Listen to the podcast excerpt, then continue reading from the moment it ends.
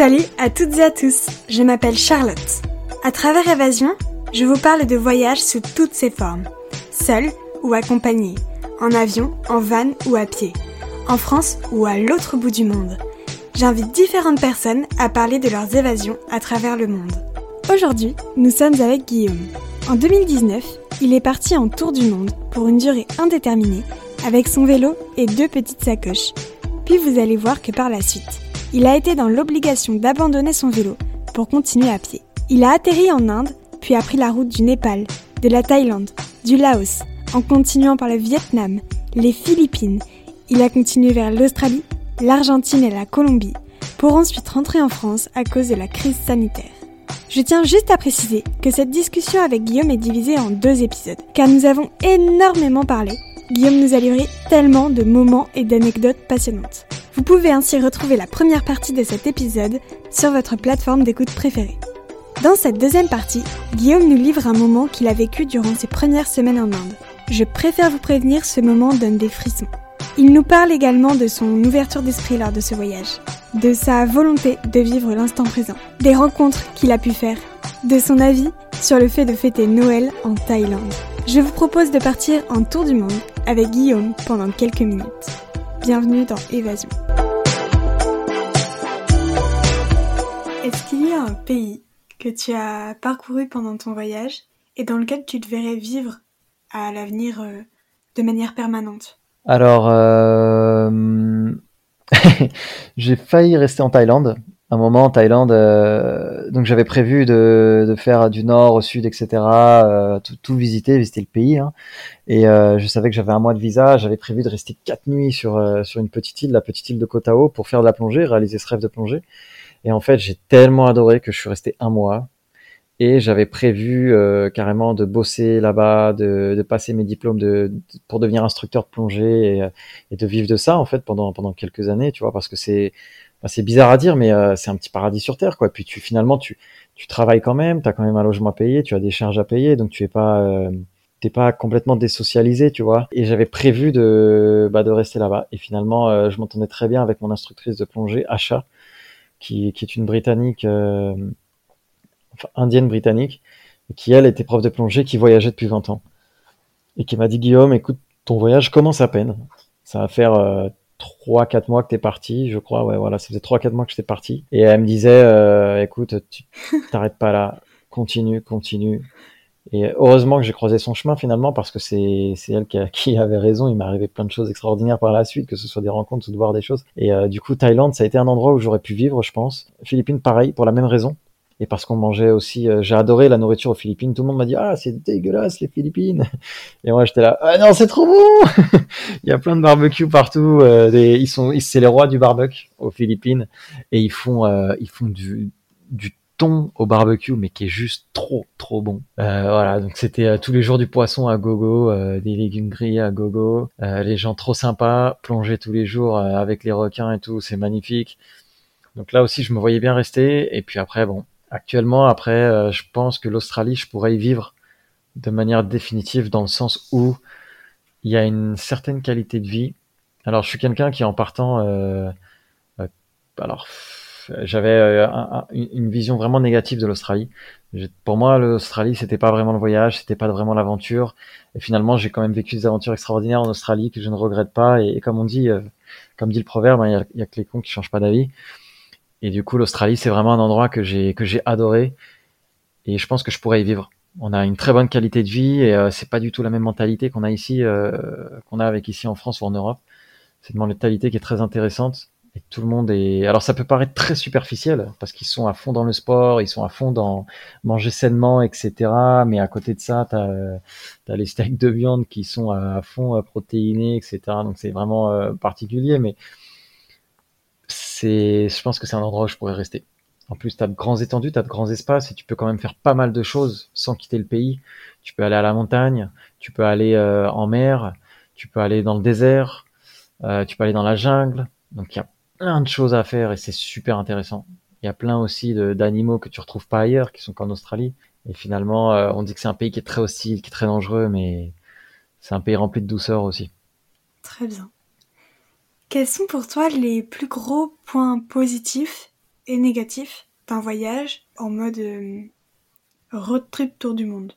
Alors, euh, les points positifs, moi, vis-à-vis de mon expérience perso, ça m'a, ça a changé ma vie. Hein. Clairement, je ne vois plus la vie de la même manière. Euh, comme je le disais au début, j'ai plus besoin de beaucoup de choses pour vivre. Limite, si c'est pas un peu d'amour et d'eau fraîche et un petit peu d'argent, voilà. Mais c'est, ça te simplifie la vie, je pense, de, de voyager. Euh, enfin, moi, ça m'a simplifié ma vie aujourd'hui. Elle est beaucoup plus simple d'une certaine manière. Niveau matériel est beaucoup plus simple. Par contre, le gros point négatif, c'est le retour. Où là, effectivement, psychologiquement, ça a été très très dur. Très dur parce que du coup, j'ai tout remis en question sur la vie qu'on avait ici. Est-ce qu'elle était finalement saine, tu vois? Euh, Est-ce que c'était sain ce qu'on vivait ici? Avant de partir, je m'étais pas vraiment posé. Alors, je me suis posé la question, bien sûr, comme quand tu entends, euh, quand tu écoutes beaucoup de podcasts de voyage, tout ça, tu t'es amené à poser des questions aussi, te dire, ouais, voilà, est-ce que ceci, est-ce que cela? Puis pendant le voyage, tu penses et puis tu dis non, mais je pense que le retour ça va aller. Euh, je me suis chargé, etc. Et puis en fait, quand tu rentres, tu te dis waouh, est-ce que ça vaut la peine ce qu'on est en train de faire? Est-ce que euh, est-ce qu'on va pas dans le mauvais sens? Est-ce qu'on va dans le mauvais sens? Est-ce que euh, toutes ces avancées technologiques c'est bien? Est-ce que euh, est-ce que c'est mal? Est-ce que il y a plein de questions qui reviennent en cause, des questions que tu ne te posais pas forcément parce que tu n'étais pas dans des pays qui étaient aussi développés, donc tu n'avais pas euh, cette cette avancée, cette réalité de l'avancée technologique ou alors là j'englobe vraiment tout, hein, mais qui est aussi avancé donc dans les pays pauvres, donc tu fais pas vraiment face à ça, tu vois. Là-bas, as besoin de manger, bah tu, tu manges dans la rue tu manges, tu pour un euro, tu vas voir quelqu'un, voilà, tu manges dans la rue et puis puis t'arranges, puis tu discutes et puis tu te fais un ami et puis tu reviens le voir le lendemain, puis qu'après il t'invite chez lui et puis que finalement tu dors chez lui, etc. En France, euh, ça a toujours été un peu difficile d'entrer en contact avec les gens. Quand je bougeais en, je repense à quand j'ai fait Strasbourg-Paris, ça a été le moment où j'ai eu le plus de simplicité à entrer en contact avec les gens et il fallait vraiment que ce soit des gens, euh, par exemple, j'ai voulu dormir dans une caserne de pompiers, euh, on m'a interdit l'accès. Les pompiers m'ont dit, bah va dormir sous le pont. Et euh, ouais, tu vois, j'ai trouvé ça vachement dommage de la part des pompiers. Je leur ai dit, écoutez, vous avez une cour, un terrain. Je leur ai dit, moi, je demande juste de mettre ma tente dans votre terrain, parce que voilà, là, on est dans une agglomération. J'ai pas envie de planter ma tente n'importe où. J'ai pas envie d'avoir de problèmes avec la police, etc. Parce que le camping sauvage est interdit en France, donc tu peux pas te mettre n'importe où. Ça peut embêter des gens. Les gens peuvent se dire, c'est un clochard, etc. Euh, voilà, qui sont très terre à terre. C'est vraiment, c'est particulier. Donc tu vois, je me suis fait refuser l'accès à une euh, caserne de pompiers alors que je demandais juste à mettre ma tente dans un coin de la cour qui ne gênait pas à faire euh, ni leurs exercices ni leur départ s'ils avaient une urgence. Et, et, je dégradais rien, tu vois. Et, et finalement, tu vois, j'en suis revenu en fait à me poser plein de questions. Est-ce que est-ce qu'on va dans le bon sens en fait? Parce qu'on est tous un peu méfiants des uns des autres. On est tous, on n'est plus du tout dans la dans ce partage. Euh, quand je, me rappelle quand je suis revenu, euh, j'avais perdu le vouvoiement. Et du coup, j'avais aussi perdu. Euh, donc, je, me mettais à tutoyer tout le monde. Donc, c'est pas un truc forcément facile à faire en France. C'est-à-dire que les gens, là, je me suis remis à vous voyez les gens au bout de six mois. Mais et encore, là au travail, il y a ben, des clients que je tutoie, tu vois. Et, j'ai mon responsable qui me dit, mais attends, tu tutoies les clients? Je dis, Ouais, mais en fait, le feeling bien passé, on se tutoie. Voilà, il y a rien de mal. Et au contraire, au contraire, ça crée un lien qui ne peut être que bénéfique pour lui. Enfin bref. Et du coup, pareil, l'image que les gens ont sur toi, je l'ai pas eu pendant le voyage. C'est-à-dire que d'être avec une longue barbe, des cheveux longs, euh, donc mal rasé, euh, mal coiffé, euh, d'être avec un seul short que j'essayais de laver le plus souvent possible, un seul trois t-shirts, mais j'en mettais, enfin souvent je portais un t-shirt noir que j'avais un t-shirt noir, un t-shirt blanc, un t-shirt gris, et je mettais tout le temps le noir parce que le noir en fait c'est une couleur qui par rapport au soleil, ça c'est bon à savoir parce qu'on pense que le noir en fait tient plus chaud, mais en fait le noir absorbe le soleil donc il attire la chaleur, mais il ne laisse pas passer les UV. Donc si vous avez un t-shirt large, un peu un t-shirt noir un peu large, du coup l'air qui est coincé entre votre corps et votre t-shirt va servir de ventilation. Et en fait, vous avez moins chaud avec un t-shirt noir qu'un t-shirt blanc, parce que les t-shirts blancs, les UV traversent et du coup chauffent votre peau. Voilà, ça c'est le petit aparté, le petit conseil voyage. et, c'est pour ça que les Touaregs dans les déserts sont, sont en noir ou en bleu foncé. Euh, voilà. Bref, et du coup, euh, et en fait, j'avais perdu cette image-là que les gens avaient de moi. J'ai jamais eu de souci à aller dormir chez les gens en étant, en paraissant sale pour les Français, parce que pour eux, finalement, je paraissais pas sale, mais je paraissais euh, voyageur. Et, en, et, en, fait, quand je suis rentré ici, combien de fois on m'a dit putain, on dirait un clodo? Ah ok, sympa. Alors comment te dire qu'en presque deux ans, on m'a pas dit que je ressemblais à un clochard, mais qu'on m'a dit ah tu voyages, ah tu tu viens d'où, tu vas où? Euh, Bah écoute, tu veux l'hospitalité, tu veux dormir à la maison, attends bah mange avec nous, euh, t'inquiète pas, il euh, y a pas de souci, il y a de la nourriture pour six, voilà. C'est vraiment, j'avais perdu ça en fait. Et donc effectivement ça c'est le point négatif quand tu rentres, c'est ça. Je pensais pas que ça allait être aussi dur de de rentrer, surtout que j'avais pas prévu de rentrer. Je suis un peu rentré bah, à cause de cette crise de coronavirus. Hein je devais pas rentrer sinon. Et, du coup, euh, ça a été vraiment euh, un choc à ce niveau-là. Euh, c'est vraiment le point négatif. Le, retour a bien préparé, hein. faut pas l'oublier. Et, y aller doucement. Le meilleur conseil, c'est y aller doucement. Moi, j'ai voulu faire les choses trop vite. je suis arrivé en Australie, j'ai voulu trouver du travail très vite, etc. Vu que je savais que j'étais de passage, ça n'a pas posé de problème.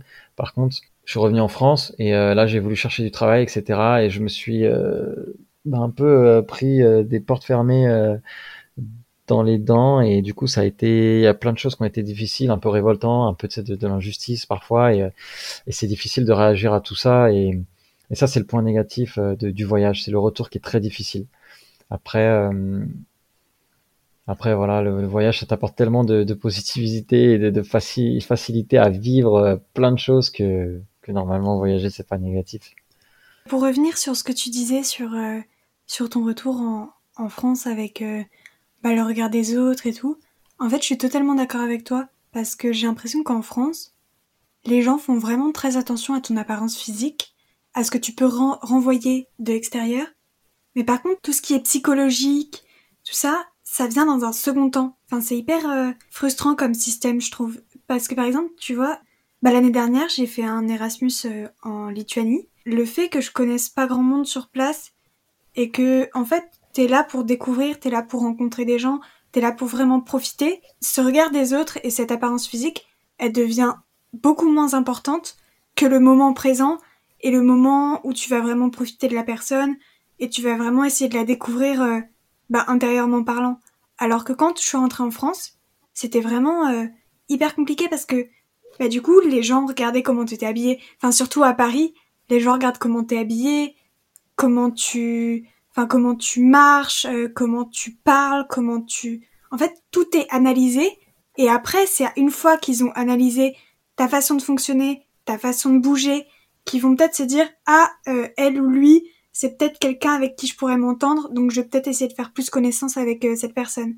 Et je trouve ça hyper bizarre comme fonctionnement. Effectivement, je, partage totalement ce que tu dis. C'est euh, c'est quelque chose. Bon bah c'est malheureusement c'est comme ça, c'est un peu ancré dans les mœurs et, euh, et je pense que le seul moyen de passer outre, bah, c'est partir un peu voyager, s'ouvrir l'esprit et finalement se rendre compte que pour moi c'est le voyage parce que pourquoi le voyage? Parce que voyager de manière euh, minimaliste, du coup tu te rends compte que tu as besoin de rien et que finalement bah, juste un short, un t-shirt, un sac à dos, ça suffit, une paire de chaussures, voilà. Et donc, t'es plus dans la consommation, en fait. Et, et, du coup, la consommation que nous avons aujourd'hui euh, dans, dans la société, c'est une consommation qui bah, va nous apporter un certain statut social en disant, bah voilà, moi je peux consommer ça, euh, je peux consommer cette voiture, je peux consommer euh, ce poste, ce job, ce travail, et à travers cette consommation, on va, on va t'identifier. Alors que l'aventure, par exemple, on va venir t'identifier à l'exploit que tu as réalisé. Si tu traverses Rome à vélo, eh ben on va pas te donner la même importance que si tu traverses euh, l'Antarctique euh, à ski, quoi, tu vois. Parce que finalement, c'est un jugement, tu vois, sur, le paraître. Mais dans l'aventure, dans le voyage, il va plus être psychologique. On va plus te juger, entre guillemets, sur ce que tu as fait. Parce que malheureusement, il est quand même là, il faut quand même en parler. Alors que effectivement, ici, bah, on te juge sur comment tu habillé. Parce que finalement, le côté psychologique est tellement mis à l'écart, le confort mental est tellement mis de côté, que bah, c'est tout le matériel qui est mis en avant. C'est la voiture qu'on a, c'est la maison dans laquelle on vit, l'espace que l'on possède. Pour, pour les gens, ça va être plus important d'aller dans un café Starbucks que de prendre un café que tu vas payer par exemple 10 centimes à une petite dame qui est sur le trottoir, debout avec sa cafetière, le café chaud dans le thermos et qui va te servir un petit gobelet, tu vois. Pour les gens, ça va être beaucoup plus important et beaucoup plus rassurant pour eux d'aller chez Starbucks que de prendre à cette dame-là.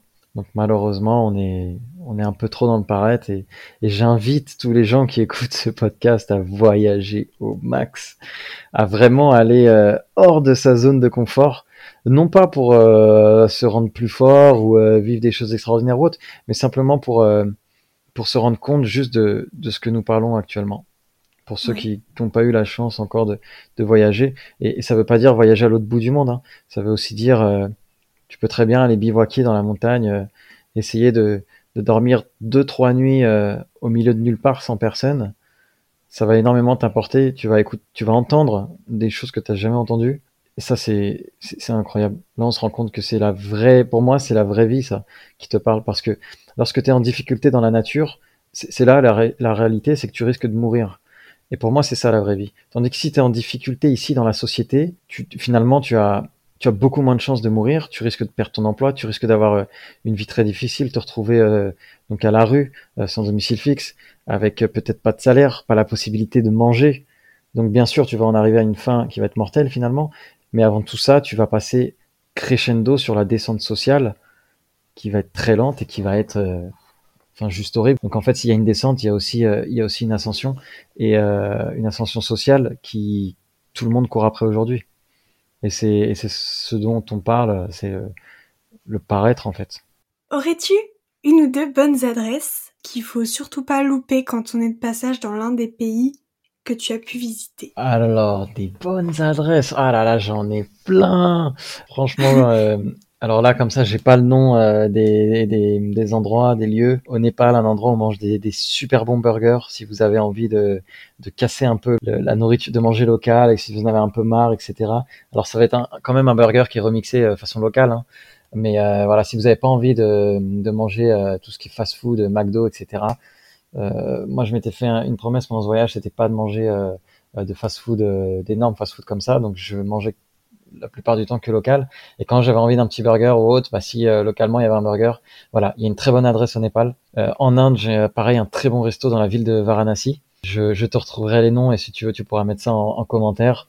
attends, je réfléchis. Argentine, Argentine, la meilleure adresse, c'est les locaux. Hein dès qu'ils font des barbecues, euh, si tu peux t'inviter, euh, si tu peux faire en sorte qu'on te propose euh, de goûter, et ils le feront certainement. c'est ça, c'est extraordinaire, c'est super bon. Pareil, franchement, après la plupart du temps, c'est c'est dans la rue que tu manges le mieux, je trouve je trouve.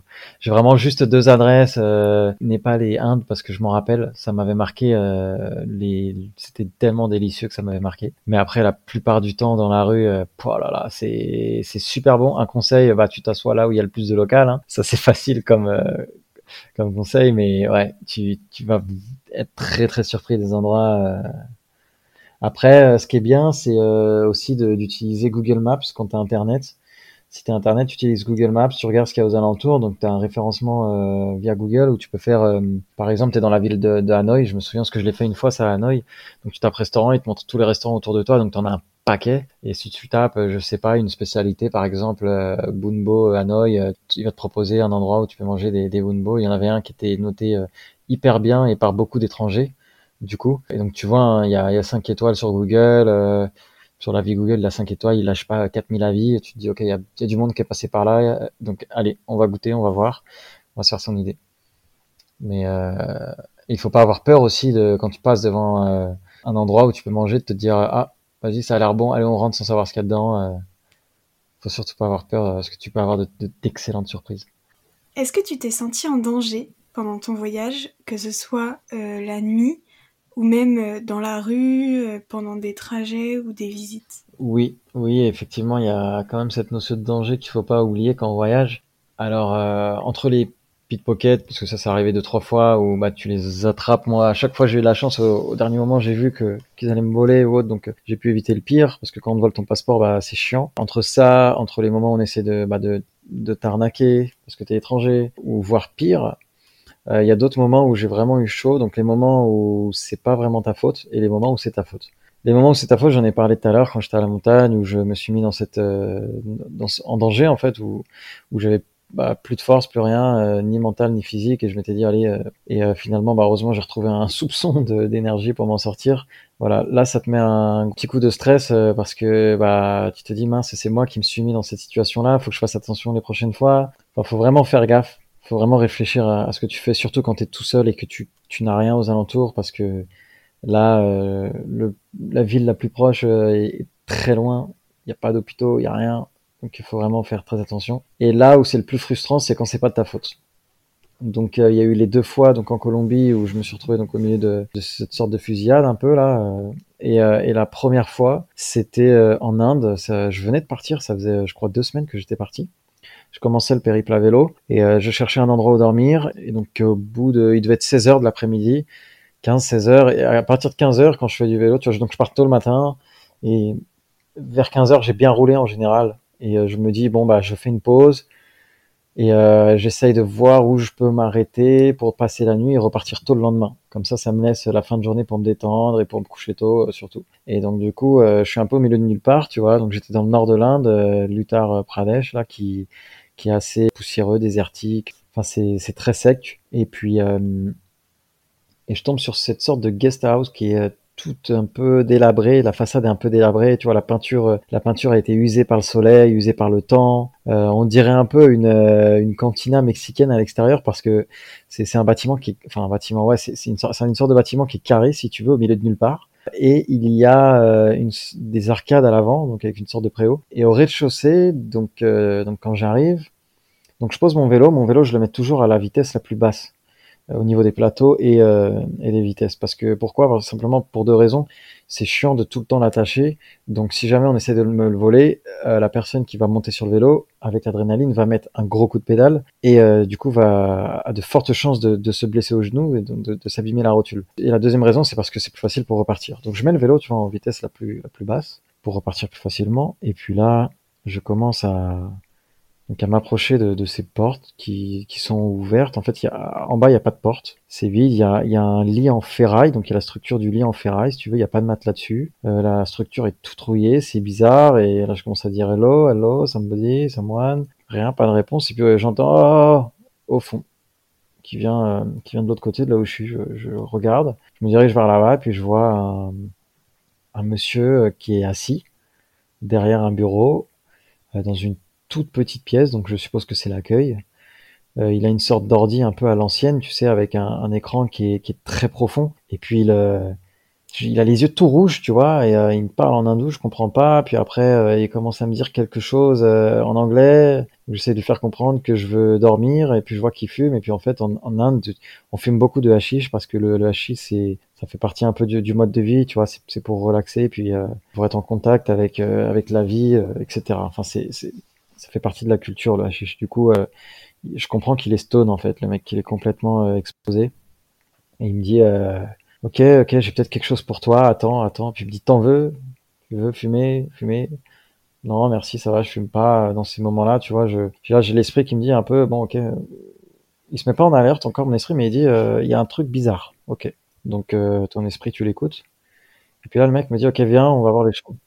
D'accord. Et là, euh, donc le mec se lève, il a une corpulence qui doit faire 1m80, 90. Très étrange pour un Indien, parce que les Indiens sont tout petits en général, plus petits que toi. Donc là, il est plus grand que moi. Moi, je fais 1m80. J'ai une corpulence assez, assez mince, surtout qu'à vélo, bah, tu, tu consommes beaucoup d'énergie, donc t'as as vite fait de maigrir. Et lui était euh, le contraire de moi, c'était l'opposé, donc il était euh, quand même bien enrobé. Et puis là, le mec, donc, il marche, je, sors de, cette loge, je le laisse passer devant, il se dirige vers des escaliers, et là, vers les escaliers, t'as un, un chien qui arrive en, courant et qui est retenu par euh, sa chaîne autour du cou, parce qu'il a accroché un mur, et il aboie fort, il est tout maigre le chien, et il sort les crocs. Et, euh, le chien, en fait, je comprends qu'il a faim, qu'il a famé, qu'il mange pas souvent, quoi. Et en fait, il est juste à la limite de l'escalier. Donc pour passer l'escalier, je suis euh, obligé de me mettre dos à la rambarde et de limite de pénétrer à l'intérieur de l'escalier, tu vois. Sinon, le chien me mord. Et euh, donc là, déjà, je commence à avoir le, la tête qui me dit ouais, c'est bizarre que le chien soit aussi proche des escaliers, euh, fais gaffe. Bon, un truc qui est bizarre, vraiment, fais attention. Je continue à monter les marches, le mec monte les marches. Là, on arrive donc sur le palier qui fait un peu balcon, tu vois, parce que ça donne sur, euh, sur l'extérieur. Et là, il y a, y a une allée avec quatre portes. La première porte est sur, est sur deux marches. Il y a deux petites marches devant la première porte. Et, et les trois autres portes sont de la même couleur. Donc là, on avance. Je me dirige vers cette porte. Et puis je me dis, oh, c'est bizarre, pourquoi cette porte? Elle n'est pas comme les autres. Et en plus, dessus, sur les autres portes, il y a une serrure, et sur cette porte, il n'y a pas de serrure. Il y a un gros verrou coulissant, donc vraiment un truc à l'indienne, un truc énorme, avec un cadenas accroché dessus. Donc le mec déverrouille le cadenas. Je me dis, bah c'est normal, il n'y a personne. Donc c'est pour euh, éviter que les gens aillent dormir, tu vois. Je me dis, c'est bizarre, sur les autres portes, il n'y a pas de cadenas.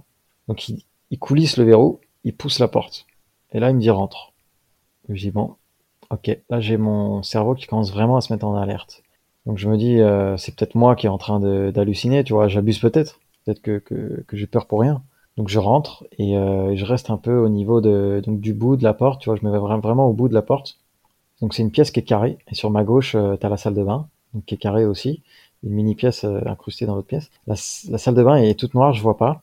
Et en fait, je, je me penche donc pour garder un pied au niveau de la porte, pour pas que la porte se ferme derrière moi, j'ai quand même la, conscience de, de, garder un pied. Et je me penche pour voir la chambre et je vois un lit avec des draps qui sont comme si quelqu'un avait dormi dedans, tu vois, donc qui n'ont pas été faits, mais pas euh, pas de la veille quoi. Il y a, une couche de poussière dessus. Je me dis waouh, en fait ça fait longtemps que quelqu'un a dormi dedans et, euh, ça n'a jamais été nettoyé. Et puis euh, et puis là tout de suite mon regard est attiré vers ce qui sert de fenêtre en fait, qui est tout petit en hauteur, donc difficile d'accès et qui ne fait pas la taille euh, de mon corps en fait. C'est une toute petite fenêtre rectangulaire, tu vois, c'est plus comme une prise d'air un peu. Et je me dis, si je dois... Enfin, je sais pas pourquoi je me dis ça, mais je me dis, mon corps ne passe pas. Donc si je dois m'enfuir, mon corps ne passe pas. Et là, je regarde la salle de bain, et la salle de bain, horrible. Il y avait des excréments sur le mur, donc il y avait de la merde sur le mur, il y avait de la merde par terre, donc dans le bac à douche, dans le... C'était horrible, c'était dégueulasse. Il y avait des taches donc d'humidité, de moisissure sur le mur, sur le sol. Euh, il y avait forcément des cafards. Bon, ça c'était pas le, pire. Voilà, là je me suis dit, ok, cette pièce-là, il se passe des trucs bizarres ici. Et puis j'ai mon cerveau qui se met en alerte, qui me dit, ok Guillaume, fais gaffe, fais gaffe, fais gaffe. T'as l'instinct qui commence à montrer sa présence. J'avais jamais compris jusqu'à ce jour lorsqu'on m'a dit, suis ton instinct. En fait, mon instinct n'avait jamais fait preuve de présence jusqu'à ce jour. Et là, il commence à se passer quelque chose à l'intérieur de moi. Donc, je commence à dire, j'essaie de garder mon sang-froid pour montrer que j'ai pas peur, tu vois. Et donc, je dis au mec, bah, écoute, euh, euh c'est très gentil. Euh, je vais réfléchir, merci. Et il me dit, donc, il se met, il rentre, en fait, il passe les deux petites marches, tu vois, il se met au niveau du pas de la porte et il me dit, non, non, tu restes. Et donc, je lui dis, donc en anglais, tu vois, non, non, you stay, stay, you stay. Et là, je me dis, mince, ok, non, non, en fait, écoutez, j'ai besoin d'Internet, il faut que je me connecte à Internet, j'ai besoin de travailler. Donc je cherche une première excuse. Et puis lui, euh, non, non, il insiste, il insiste, il, met sa main, il insiste, et puis j'ai, et puis en fait tout se passe très vite. Au bout de, de plusieurs fois, etc., tout se passe très vite. Euh, il, il met, euh, il met sa main. En fait, il, il, tend sa main parce que moi je veux pour sortir, donc je m'approche de lui. Et là, il tend son bras, si tu veux, et sa main est amenée à entrer en contact avec mon torse.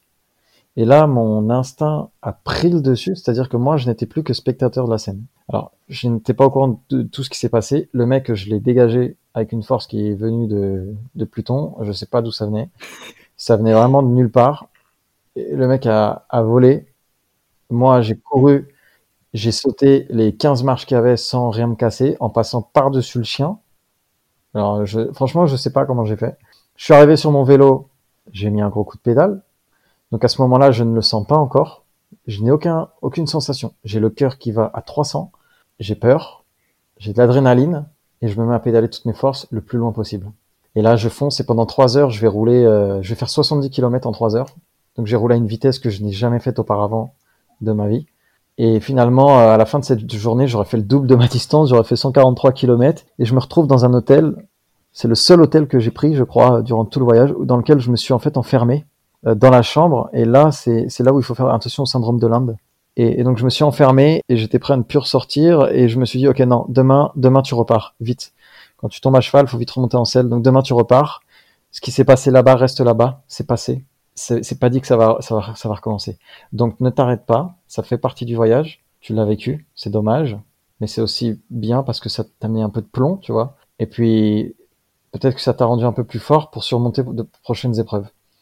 Et ça, c'est vraiment un moment où j'ai eu peur parce que j'aurais pu y passer. Je me suis dit, si le mec ferme juste la porte derrière moi, donc il me séquestre, le verrou est à l'extérieur. Ah oui, ce que j'ai oublié de dire, c'est qu'en rentrant, euh, j'ai vérifié la porte à l'intérieur. En fait, j'ai le regard qui s'est forcément tourné vers la porte. Et en fait, l'intérieur de la porte était plat. Et ça, c'est une des premières choses que j'ai vues. Avant de voir le contenu de la, de la chambre, j'ai vu l'intérieur de la porte qui était plat. Donc il n'y avait pas de poignée, pas de serrure. Je ne pouvais pas fermer la porte de l'intérieur et je ne pouvais pas m'enfermer de l'intérieur. Et c'est là où j'ai compris que, en fait, ça puait l'histoire. C'était vraiment, euh, ça pouvait vraiment devenir dangereux. Et, euh, et ce qui m'a fait peur, c'était que je m'étais donc pas mal renseigné sur l'Inde. C'est un pays extraordinaire. Hein. Franchement, là, je le dis encore une fois, j'encourage les gens à y aller. C'est extraordinaire. Malgré euh, toutes les mauvaises histoires qu'on entend. Mais des mauvaises histoires, on entend aussi en France. Et du coup, je sais que si le mec me séquestrait, je pouvais. Non, alors j'avais un couteau sur moi, j'avais mon couteau. Le truc, c'est quoi? Bon, après ils reviennent à 3-4. Ok, j'en poignarde un. S'il me garde une semaine sans manger, sans boire, je suis complètement euh, déshydraté, affamé, j'ai aucune force. Ok, je mets le couteau à une personne. Et les trois autres, ou les quatre autres, ou même les deux autres, c'est fini pour moi en fait. Et je savais qu'en Inde, un truc qui me faisait le plus peur, c'était euh, le viol. En fait, l'Inde, c'est, euh, ils sont pas agressifs, mais c'est le pays où il y a le plus de viols. Et je m'étais dit, donc en très peu de secondes, tout ça, je m'étais dit, mais je, je peux pas en fait, euh, ça peut pas arriver. Ça ne peut pas arriver. C'est pas possible. Donc je pense que c'est là où l'instinct a vraiment pris le dessus. Parce que je me suis, je me suis, tu vois, en, quelques secondes, il, se passe plein de trucs hein, dans ta tête en quelques secondes. Et du coup, euh, là, j'ai vraiment, c'est le moment, je pense, où, j'ai eu le plus peur, du coup, parce que bah, j'étais euh, un petit gardon tout frais. Hein, je, je, venais de commencer à voyager, ça faisait deux semaines, euh, dont une semaine où j'étais resté en ville à New Delhi. Alors, euh, même si c'est surpeuplé et qu'il peut t'arriver quelques petits trucs, et bah là, quand même, bah, j'aurais pu y passer, quoi. Et c'est pas de ta faute. Et ça, c'est dur à accepter que, que, bah, tu ne puisses pas contrôler tout ça. Et euh, en fait, le lendemain, euh, bah, les douleurs au genou sont apparues. Euh, vraiment très mal au genou, etc. Sachant qu'avant de partir, j'avais déjà des douleurs au genou. J'avais mon médecin qui me suivait pour, pour faire des, traitements pour que je puisse partir plutôt tranquille pendant ce voyage. Et, ça se passait super bien jusqu'à jusqu'à ce moment-là, en fait. Et, finalement, c'était peut-être... alors, je sais pas, on, l'interprète encore une fois comme on veut. Hein, c'était peut-être la vie qui me disait continue à pied, quoi. Continue peut-être pas à vélo ou bon après on se rassure comme on peut hein. voilà pour euh, pour la, la pire histoire euh, du voyage. Bah je peux te dire que pendant ton récit j'ai eu des frissons. Mon dieu. Horrible. Euh, j'ai eu des frissons sur moi aussi. J'imagine. Est-ce que tu as eu des regrets pendant ton voyage? Donc je suppose que tu en as eu par rapport à ton retour un peu précipité en France? Mais à part ça c'est pas vraiment des regrets. Alors c'est celui que tu as dit, c'est effectivement le, seul vrai regret que j'ai, parce que je te disais que si je devais refaire ce voyage, je le referais exactement de la même manière. Et, et, alors effectivement, il y a, y a, parfois tu dis mince, j'aurais pas dû faire ça. Ah, ça m'embête d'avoir fait ça. Ah, je regrette d'avoir fait ça. J'aurais dû faire comme ça. Mais finalement, c'est pas des vrais regrets, tu sais. C'est plus de sur l'instant T où tu te dis mince, j'aurais peut-être dû faire ça, mais euh, c'est que c'est que de l'apprentissage, c'est que de l'information, tu vois. Donc euh, voilà, je regrette, euh, franchement, je regrette rien. Je ne regrette rien. D'accord, tant mieux. On va parler un petit peu de mood, d'état d'esprit, euh, tout ça. Quel était ton sentiment principal pendant ce voyage? Euh, Alors, mon sentiment principal, j'étais très ouvert sur tout ce qui pouvait se passer autour de moi. C'est-à-dire que j'étais content de même regarder des gens parler, tu vois, j'étais trop content. J'étais vraiment ouvert sur tout ce qui se passait, tout ce que je voyais. Il fallait que je vois le plus de choses, que j'entende, que je partage le plus de choses, que je vive le plus de choses. C'était vraiment, j'avais un mood où, euh, où j'étais dans l'idée. Euh, plus, j'en parle, plus j'ai l'impression de, de, me dire qu'en fait c'était un peu un apprentissage où je suis parti vraiment avec l'idée de, bah, de partir à ma rencontre. Et du coup, je ne pouvais être qu'un étudiant de la vie que je vivais à ce moment-là. Et il fallait que je sois à l'écoute, il fallait que je sois concentré sur ce qui se passe. Donc je j'avais pas forcément envie euh, de de faire des la fête, d'aller euh, prendre des grosses cuites à droite à gauche, etc. Même si même si parfois bah, je l'ai fait parce que bah, parce que ça fait aussi partie du voyage, hein, de de partager ces moments-là et puis des fois de bah, de relâcher un peu la pression. Mais ouais, c'est le mood, il a toujours été il a toujours été bon, il a toujours été il a toujours été très très cool parce que je, suis conscient qu'on n'a pas toute la chance de voyager. Je l'ai vu avec des gens que j'ai rencontrés qui me disent oh, ce que tu fais c'est génial, c'est extraordinaire. J'aimerais vraiment euh, le faire. À ce retour, j'ai eu des, des messages mais trop gentils. Je ne pensais pas qu'un jour, moi Guillaume qui suis personne, littéralement personne, je suis comme tout le monde, euh, qui vient de ma petite banlieue du 93, qu'un jour je reçoive des messages qui me disent Guillaume, euh, tu m'inspires, je te suis depuis le début du voyage et grâce à toi, je me suis lancé, j'ai commencé à voyager, euh, j'ai pris mon courage à deux mains, je suis parti seul. Euh, j'ai reçu des, messages comme ça qui m'ont fait trop plaisir. Je me suis dit mais waouh, mais euh, non, je suis trop gêné de recevoir ça parce que je suis comme toi. Il n'y a pas de. Et j'ai reçu d'autres messages et, et, et, tu vois recevoir tous ces messages là en fait, eh bien, je suis super content de les avoir reçus. Je suis très honoré et c'est un peu le mood que j'avais. En fait, je pense que j'étais tellement heureux pendant ce voyage là que bah, que j'ai réussi à le partager aux gens et ouais et ça et ça c'est vraiment le le mood du voyage. Ce qu'il faut retenir, c'est vraiment un étudiant de la vie, la joie de vivre, profiter de l'instant T parce que chaque seconde qui passe, c'est des secondes qui ne reviendront plus jamais. Et c'est des secondes sur lesquelles tu ne peux plus te permettre de te concentrer parce que la vie va très vite et qu'il faut maintenant aller hop directement se mettre sur ce qui va, sur ce qui est en train d'arriver en fait, pas sur ce qui va arriver, mais sur ce qui est en train d'arriver. Parce que pareil, se concentrer sur ce qui est passé ou sur ce qui va arriver, c'est un peu rater euh, ce qui se passe maintenant. Donc je dis pas qu'il faut ne pas y penser, hein. il faut, euh, il faut, il faut bien sûr euh, y penser, mais il faut surtout vivre ce qui se passe maintenant, vivre l'instant présent. J'aime pas trop dire ça, mais c'est un peu le, le, carpe diem, quoi. C'est voilà, il faut pas rater ces, ces, secondes qui passent. Très bon mood. Est-ce que tu as eu des coups de blues lors de ton voyage? Oui, j'ai eu quelques coups de blues. Alors ça peut paraître bizarre. Quand on me demande si ma famille m'a manqué, oui et non, dans le sens où l'époque dans laquelle on vit, on est très facilement en contact avec tout le monde, peu importe le lieu où on se trouve dans le monde même si t'as pas internet, au début je voyageais sans carte SIM, sans internet. J'avais mon téléphone en mode avion pour économiser la batterie, et puis voilà, dès que je trouvais un point Wi-Fi, je me connectais, j'envoyais des nouvelles. Et le compte Instagram a été euh, a été utilisé pour ça notamment, pour donner des nouvelles à, au plus de monde en même temps. Parce que forcément, quand tu as pas ton téléphone et pendant, je sais pas, deux semaines et que tout le monde t'envoie des messages, tu te connectes, ton téléphone bug, tu as 15 000 messages WhatsApp auxquels il faut répondre, euh, t'as pas forcément euh, le temps de répondre à tout le monde parce que tu t'arrêtes euh, pour une petite durée, tu vois, pour une pause café ou autre. Par rapport à la famille, les amis, effectivement, on peut, mes amis m'ont plus manqué que ma famille parce que j'ai été plus en contact facilement avec ma famille qu'avec mes amis. Je dis pas que ma famille m'a pas manqué, ma famille m'a manqué. Mais ceci dit, je n'ai jamais eu de coup de blues parce que cette époque, en fait, nous permet de communiquer à travers le monde d'une manière très facile avec WhatsApp. Pour donner un exemple, mon grand-père qui a 88 ans, qui, va avoir 89 ans là au mois de janvier, il a, euh, je lui ai appris à faire des, des FaceTime en fait à travers euh, WhatsApp, tu vois. Donc je lui ai appris à, j'ai installé WhatsApp sur son téléphone avant de partir. Je, je lui ai appris pour qu'il puisse, pour qu'on puisse communiquer, parce que je savais que, bah, pour lui c'était, euh, pour moi c'était important d'avoir des nouvelles de mon grand-père et pas seulement alors, comment va papy, mais c'était aussi super de, de pouvoir se voir pour lui, tu vois, c'était, enfin pour lui c'était inconcevable de, de se voir. Je, je suis à l'autre bout du monde et il me voit en vidéo en temps réel et on discute comme si j'étais euh, bah, à Paris, quoi. Et, euh, et, en plus de ça, il a la vidéo. Et euh, donc c'est pour ça que ma famille m'a pas trop manqué. Donc j'ai pas forcément eu de gros coups de blues par rapport à ça. Par contre, il y a eu des rencontres où j'ai eu des gros coups de blues. La première, ça a été Anna, donc cette colombienne qui m'a qui m'a appris l'acceptation un petit coup de blues. Euh, voilà, quand elle est partie, j'étais un peu triste de la quitter parce que elle a apparu très rapidement, mais elle, a disparu aussi rapidement. Ensuite, il y a eu Acha, cette, euh, institutrice de, plongée, qui m'a, qui pareil, un professeur de vie, 20 ans de voyage, c'est, quelqu'un qui t'apprend énormément de choses en une heure de conversation, voire plus parce qu'on a parlé euh, beaucoup de temps. Après, des, rencontres formidables aussi. Et puis tu t'habitues un peu à, rencontrer et laisser les gens du coup après une rencontre sentimentale en Australie où, où j'ai dû bah, malheureusement prendre le choix de bah, d'être séparé pendant une période. Parce que bah, parce que c'est aussi ça le voyage c'est c'est faire des, des, sacrifices où tu bah tu vois pas ta famille mais tu vois aussi pas tes amis et tu tu vois pas non plus tes amours. Et, et donc cette personne là bah, j'ai dû la la laisser loin de moi euh, et ça c'est difficile. C'est très difficile. Donc des petits coups de blues aussi par rapport à ça et puis après, euh, après c'est les, les, gens, les gens que tu, tu rencontres. Je pense à, à, Kim. Kim, ça a été un Kim quand je l'ai laissé, euh, j'ai eu très mal au cœur. Et Stewart aussi, au Stu en, en Australie, Stewart. Euh, je crois que c'est la, je crois que Stewart, j'ai versé une larme quand, quand je suis parti parce que, bah parce qu'aller en Australie, on n'y va pas comme ça en claquant des doigts et que lui, il n'est pas forcément accessible euh, en Australie. Il vit dans ce qu'on appelle le bush, donc euh, dans la, la, campagne profonde. il est à 300 km d'une ville, quoi, tu vois. Donc tu t'y vas pas comme ça. Et je me, voilà, est-ce que je vais le revoir? Et je, Moi, je croise les doigts, hein.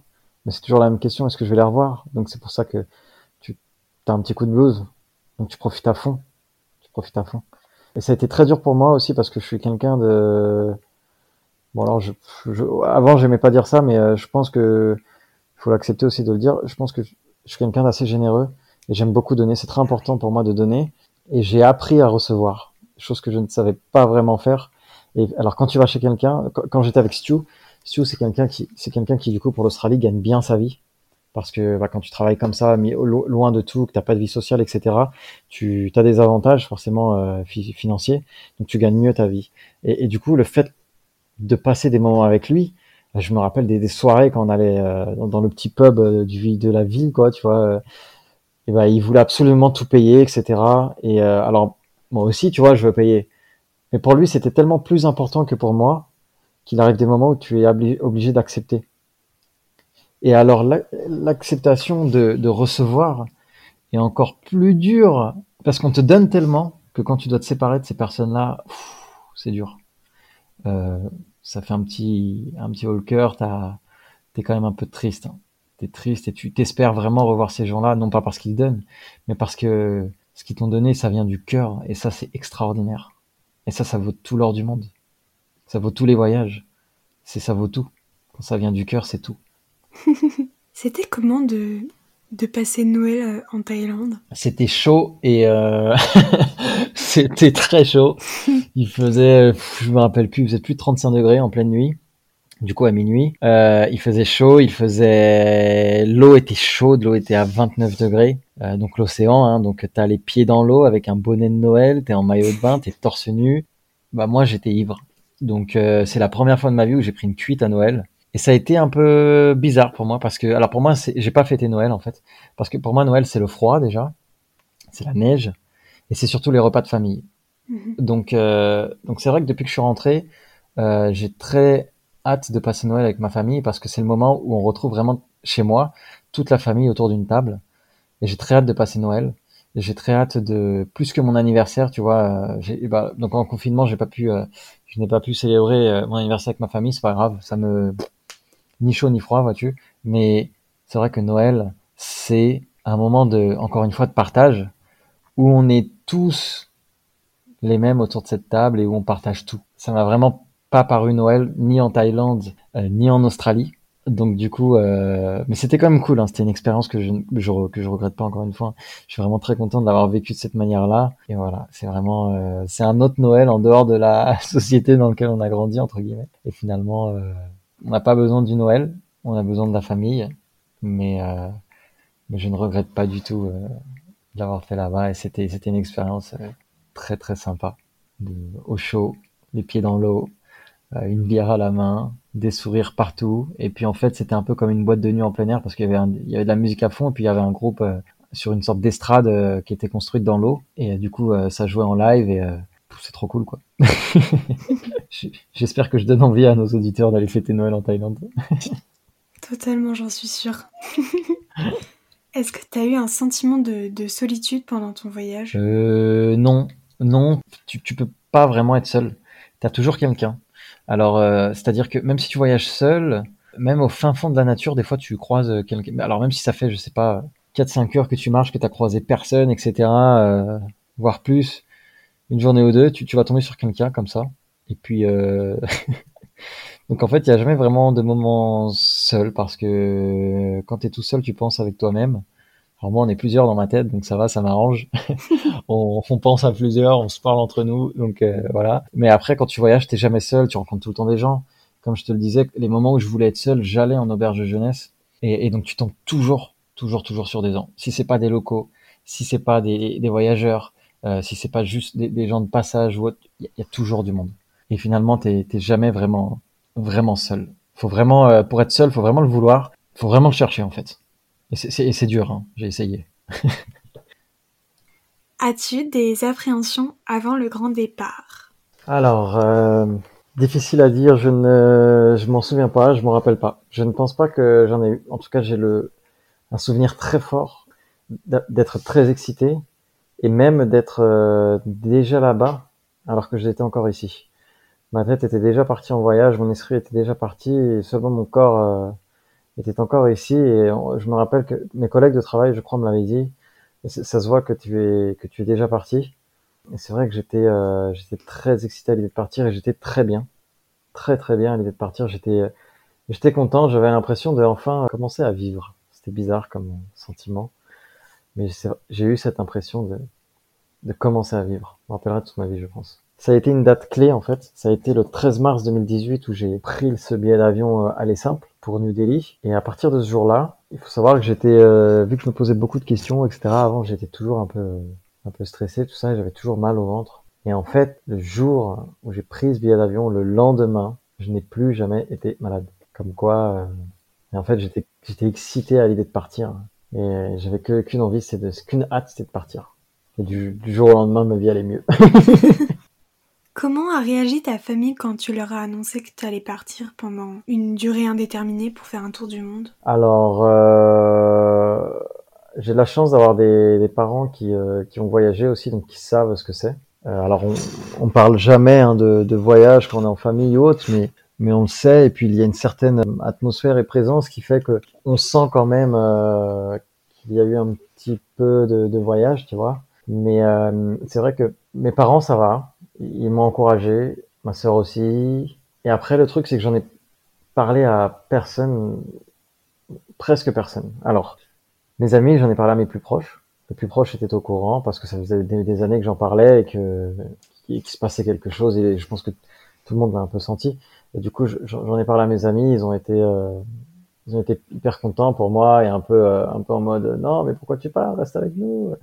mais euh, non, ça, ça, a été, ça a été bien pris par, par l'ensemble euh, des personnes. Euh, après, euh, le reste de ma famille, alors moi je suis très famille, mais le reste de ma famille ne le savait pas. J'avais au début gardé le secret pour moi parce que j'avais pour idée donc de fêter mes 25 ans et d'annoncer à tous mes amis et ma famille en même temps que je m'en allais. Et qu'en fait, ce soir-là, c'était peut-être le dernier soir qu'on se voyait, puisque c'est puisqu'il y avait l'hypothèse que je ne rentrerais peut-être pas. Et donc un soir, un repas de famille, je me rappelle ma mère qui dit, euh, eh ben, on était tous en famille, voilà, et puis elle, elle, oui, de toute façon quand tu seras parti, euh... et puis là il y a un blanc, tout, tout le monde s'arrête, les gens me regardent, comment ça quand tu seras parti, qu'est-ce qui se passe, etc. Donc j'ai commencé à, à expliquer, bah voilà, je, je, je vais partir voyager, euh, c'est le moment. J'ai fini mes études, c'est difficile de trouver du travail, euh, je suis en bonne santé, c'est le moment. Donc là, les, les, questions ont fusé. Il y a eu des questions à droite, à gauche. ça venait dans tous les sens, plein de questions. Tu pars combien de temps? Tu vas où? Tu vas faire quoi? Toutes les questions habituelles, quoi. C'est pourquoi tu pars? Tu nous aimes pas? C'était c'était plein plein de choses, mais euh, ça s'est quand même bien pris dans l'ensemble. Après, il y en a qui se sont doutés. Ceux qui me connaissaient bien savaient que, l'appel de la de l'aventure était était très présent euh, ces derniers temps. Puis ouais, je pense qu'ils s'en sont un peu doutés aussi parce que pareil J'étais parti un peu comme ça pour ramener le vélo Strasbourg euh, du jour au lendemain sans que personne ne sache. Euh, T'es où? Bah là, je suis perdu au milieu de la France. je rentre à Paris. Euh, ok. Mais non, les gens, les gens l'ont bien pris en général. Euh, ça, ça, ça, a été bien. Après, après, il y a toujours quelques personnes qui te disent bon bah c'est c'est pas cool, ça fait un trou dans le CV, etc. C'est pas. Mais bon. Ouais, pour revenir à ce qu'on disait tout à l'heure, si on s'arrête à ce que tout le monde nous dit, on n'irait pas très loin. Hein. Donc ouais, ouais. Donc voilà ça a été, ça a été fait comme ça, quoi. Est-ce que tu aurais des conseils pour des personnes qui voudraient voyager seules ou entre amis pour faire un tour du monde? Mais oui, partez, foncez, foncez à l'aventure, n'écoutez pas les gens, ou bien écoutez que ceux qui souhaitent vous aider en vous donnant des conseils euh, bienveillants, des, des, des bons sens, du bon sens, mais, mais surtout écoutez les gens qui vous encouragent et faites parce que même avec tous les bons conseils que vous pouvez avoir, le, le, meilleur conseil reste l'expérience. Le seul moyen d'avoir ces conseils-là, c'est la vie qui vous les donnera et c'est de faire les choses, c'est de partir à l'aventure. Partez, seul ou accompagné. Si vous ne, vous ne sentez pas de partir seul, partez euh, avec, euh, avec un proche ou autre. Il n'y a pas de, de, bon ou de mauvais choix.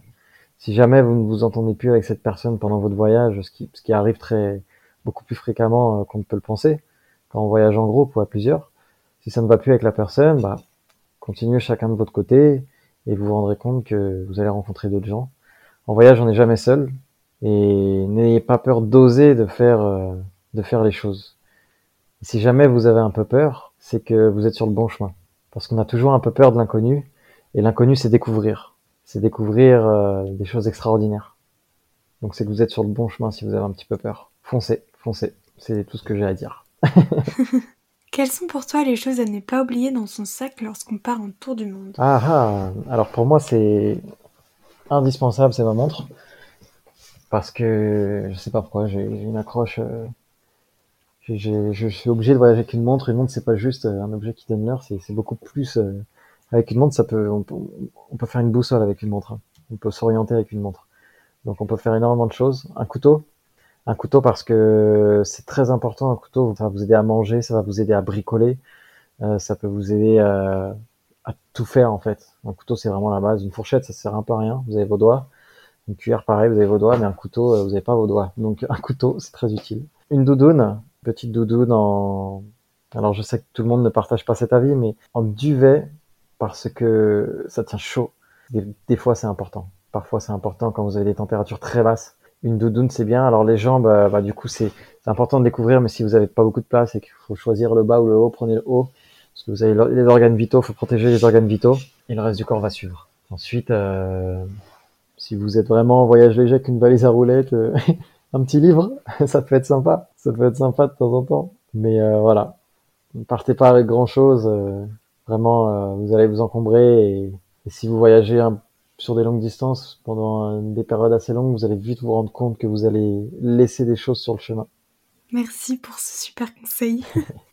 Quelle est la phrase qui te motive, te donne le sourire et t'aide à te lever le matin? Si t'en as une. Dépêche-toi de te lever, la vie n'attend pas. Ça me motive tous les jours. C'est une super phrase. elle est très simple, mais elle n'est pas sophistiquée, mais il n'y a, que du, y a que du vrai dans cette phrase. Aurais-tu un livre ou un film à nous recommander qui t'a aidé ou qui a changé ta vision sur, euh, sur une situation ou un état d'esprit? Alors oui, j'ai un poème qui est très important pour moi, que beaucoup de gens connaissent, hein, qui n'est pas, euh, qui, est très connu, hein, c'est pas un truc euh, très très original. C'est celui de Rudyard Kipling, qui s'appelle If, donc si en français. C'est à partir de ce poème-là que je me suis construit dans la vie. Donc c'est ce poème qui a vraiment construit tous les fondamentaux de, de, mes principes de vie. Il m'a même accompagné, donc j'ai donc il a affiché chez moi à plusieurs endroits. J'ai voyagé avec une version papier et j'ai réimprimé une version papier que j'ai plastifiée euh, quand j'étais en Australie, qui me servait de, de marque-page parce qu'on m'a offert un, un, livre en Australie. Ça m'a servi de marque-page et du coup ça m'a accompagné et je l'ai encore. Et quand je repartirai voyager, je garderai ce poème parce que pour moi c'est vraiment les plus belles choses que, que puisse être un homme et c'est trop important pour, pour voyager sans. ça aussi on peut le mettre dans le sac à dos mais c'est c'est pas c'est dans l'outil psychologique. Et puis après euh, ah, j'ai un livre à, recommander qui a énormément influencé ma vie lorsque j'étais plus jeune. Ça s'appelle Le guerrier pacifique de Dan Millman. Euh, ça a été vraiment un livre euh, très très très intéressant. Je l'ai relu avec le temps, il a eu beaucoup moins d'impact, jusqu'au point où je me, posais la question, mais, qu'est-ce qui t'a impacté là-dedans? Mais c'est un livre qui m'a qui a, qui a, changé ma vie en fait. Et je, par contre, je ne pourrais pas dire euh, pourquoi. Je vous invite à le lire, voir s'il change la vôtre et, et en discuter. D'accord. Eh bien, merci beaucoup Guillaume pour cette super évasion à travers le monde, c'était très intéressant. Merci énormément à toi Charlotte de m'avoir euh, reçu. Merci pour ta patience, merci pour euh, tes questions qui sont pertinentes et, qui sont très très très euh, très intéressantes, qui m'ont refait voyager. Et écoute, je, j'ai hâte d'écouter tous tes prochains podcasts hein, parce que je suis un grand fan. Voilà, je te souhaite la plus grande réussite dans cette aventure. Merci beaucoup Guillaume. Merci du fond du cœur d'avoir écouté l'épisode en espérant qu'il vous a plu et qu'il vous a donné envie de vous évader. Vous pouvez également retrouver Évasion sur Instagram, sur le compte évasion.podcast, sur lequel vous pouvez m'envoyer un message pour me partager votre avis, des conseils ou vos expériences. Si vous avez aimé cet épisode, n'hésitez pas à mettre une petite note positive et un avis sur votre plateforme d'écoute préférée. Ça ne prend que deux minutes et ça m'aide vraiment beaucoup. Sur ce, je vous dis à très vite et surtout, n'oubliez pas que comme l'a dit Olivier Folmy, voyager, c'est partir à la découverte de l'autre et le premier inconnu à découvrir, c'est vous.